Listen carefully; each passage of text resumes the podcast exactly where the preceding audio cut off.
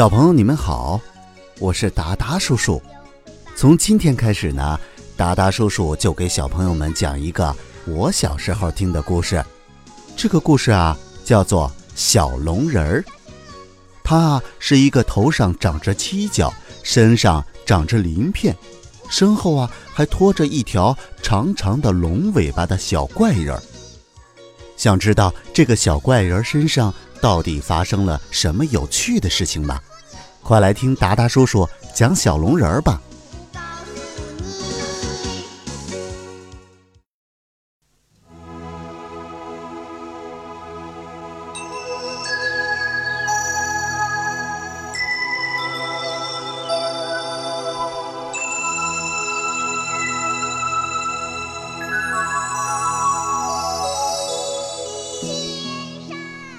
孩子们和大老龟终于躲过了野人的追赶。当大老龟知道小龙人的妈妈就是女娲时，连忙说他知道女娲的住地儿。孩子们高兴极了，催大老龟赶快上路。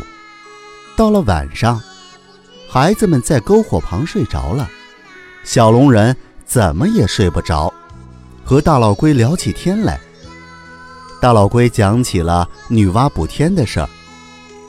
他告诉小龙人儿，女娲是一位伟大的妈妈，她一生都在为天下人和她的孩子们操劳。第三十一集，女娲妈妈。小朋友，你们好，我是达达叔叔，欢迎你们收听小龙人儿。上一集我们讲到，孩子们趁天还不亮的时候，就跟着大老龟一起逃跑。可是野人却追了上来，大老龟却跑得非常的慢，落在了后面。孩子们拼命的叫喊着：“大老龟，快点呀！”可是大老龟怎么跑也跑不快。他一伸头说了一句：“哎呦，真的来了！”便招呼着孩子们：“快快躲起来！”于是孩子们啊，刚跟着大老龟藏起来，就看见野人追了过来，但他们并没有被野人发现。过了一会儿，野人们总算跑远了。孩子们刚放下心来，便听宝宝说：“这是什么声音？”贝贝、琪琪惊叫道。准是野人又回来了。可仔细一听啊，原来是大老龟的鼾声。宝宝说：“嘘，昨天他太累了，别吵醒他。”这时候，大老龟笑了：“ 你们这么说，我太高兴了。”孩子们高兴地说：“大老龟，你醒了。”于是大老龟说：“我没醒，我在说梦话呢。”大家说着笑着。这时候，大老龟笑着说：“呃，请你们帮一把忙吧，我自己是翻不过身来的。”于是孩子们齐心协力的帮着大老龟翻身，可是怎么也翻不过来。大老龟叹了一口气说：“哎，要是有根绳子拉我起来就好了。”贝贝这时候嘟囔着：“这儿哪来的绳子呀？”老龟说：“把你们的衣服脱下来，结在一起，不就是绳子了吗？”贝贝却喊着：“呃，不行，不行，不行，不能脱！”不能脱！大家奇怪的望着他，贝贝却说：“我我我的肚子太难看了。”大家又笑着说：“那怕什么？为了救老龟，谁看你的肚子？”贝贝却说：“有琪琪在，多不好意思啊！”孩子们啊，还是把衣服脱了下来。拴成了一条绳子，一头拴在老龟身上。孩子们用力的拉着老龟，像拔河一样，终于啊，把老龟翻了过来。老龟翻过身来之后啊，高兴地说：“好啦，这回可以去找你妈妈了。”老龟又问：“你妈妈是谁呀？”小龙人告诉他：“女娲就是他妈妈。”老龟一听，赶忙说：“为什么不早说呢？”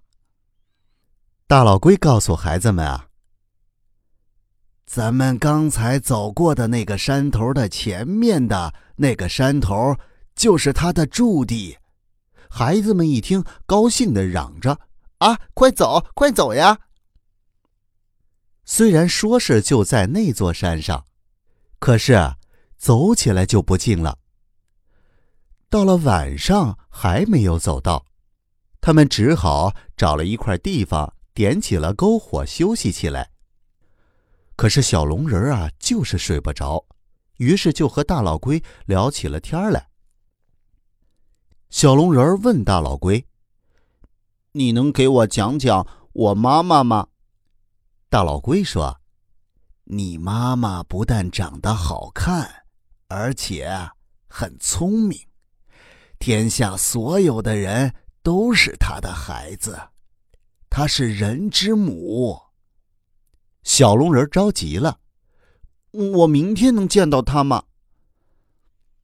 大老龟又说：“这很难说，他太忙太忙了。”小龙人不解的问：“那他忙些什么呢？”大老龟叹了口气说：“他的孩子不争气，成天就知道。”打呀打的，把天都打破了。小龙人吃惊的问：“啊，把天都打破了？”老龟又叹起气来，说着：“唉，是啊，把天打破了。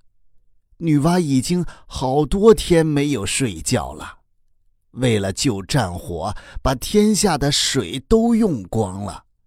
人缺水，就变得更笨，更不懂道理了。小龙人一听，叫了起来：“那怎么办？”大老龟急忙安慰小龙人儿：“现在只有靠地下水和空气中的水了。现在你妈妈不是去补天了吗？”她是一个伟大的妈妈，她一生都是为了自己的孩子和别人做事儿。第二天天亮了，孩子们都醒了，可是醒来突然发现大老龟又不见了，他们四处叫喊着，贝贝却说：“别喊了，他丢不了，而且他不来才好呢。”他那么笨，怎么爬山啊？小龙人一听不高兴了，可贝贝还是坚持不要带老龟一起走。他觉得是小龙人找妈妈，又不是大老龟找妈妈。正说着，就听见大老龟高喊：“我也要见女娲！”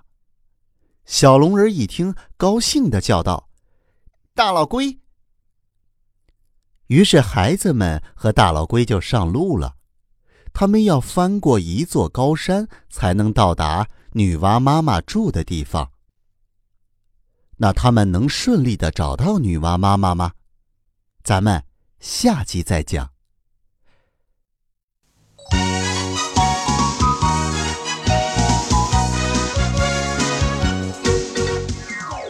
大老龟告诉孩子们。女娲住在一座最高的山头。孩子们一听，像泄了气的皮球，瘫倒在地上。在大老龟的鼓励下，孩子们艰苦跋涉，找到了女娲。正巧天被打破了，顶天柱顶不住天了。女娲决定亲自补天。大老龟自告奋勇，将他的四条腿变成了四根顶天柱，代替女娲补天。临别时，大老龟告诫孩子们要从小磨练自己，长大后做顶天立地的事儿。女娲告诉小龙人儿，她的妈妈是龙女。